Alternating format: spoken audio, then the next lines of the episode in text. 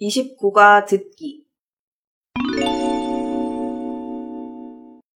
오늘은 90세의 나이에도 카페에서 일하고 계시는 김영식 사장님을 만나보겠습니다. 안녕하세요. 네, 안녕하세요. 이 카페의 사장님이시지요? 언제부터 이 카페에서 일하셨어요? 제가 65일 때 이 카페를 시작했어요. 우와, 일하는 것이 힘들지 않으세요? 저는 집에 있는 것이 더 힘들어요. 허허허. 이렇게 건강하게 일할 수 있는 방법 좀 알려주세요. 저는 하루도 운동을 안 하는 날이 없어요.